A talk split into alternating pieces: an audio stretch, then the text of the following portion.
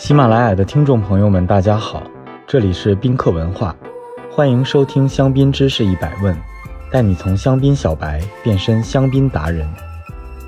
喜欢香槟的朋友们都知道，大多数香槟酒都在不锈钢桶中陈酿而成，酒庄也重新开始使用橡木桶来陈酿香槟酒。那么这些复活蛋到底是干嘛的？蛋形水泥发酵罐。记得二零一零至二零一一年参观酒庄的时候，蛋形发酵罐还很罕见。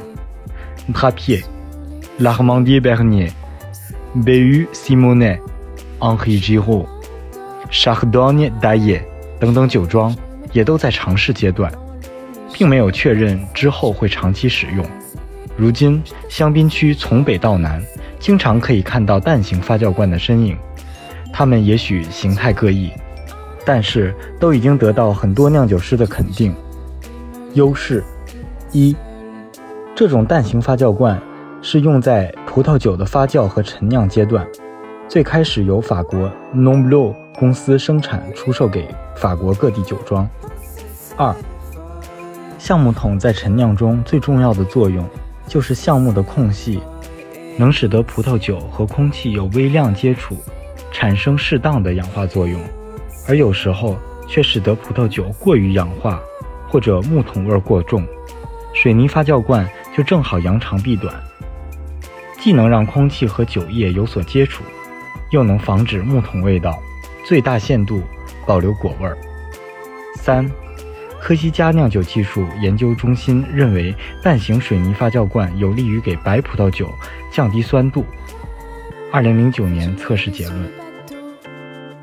劣势一，售价不菲，一个六百七十升的蛋形水泥发酵罐售价三千二百欧元，相当于同容量法国木桶的四到五倍。二，部分酿酒师反映水泥发酵罐会产生漏酒的现象。另外，蛋形发酵罐也有其他材质。他撇酒庄启用了名为 Ovam 的。蛋形橡木桶来酿制 Grand Sangre Premium 酒款，而 Benoit d'Arlon 也在自己酒庄采用了更加可爱的圆形发酵罐，采用粘土加石英加二氧化硅制成，用来陈酿霞多丽和几个小品种白葡萄的酒液。今天来教大家发酵罐的法语发音：Réservoir de fermentation，Réservoir。De fermentation. Réservoir de fermentation。你学会了吗？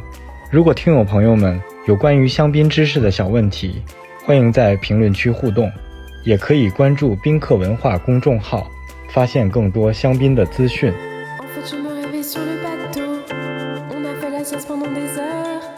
J'aimerais te faire plein de bisous, mais tu sautes dans l'eau.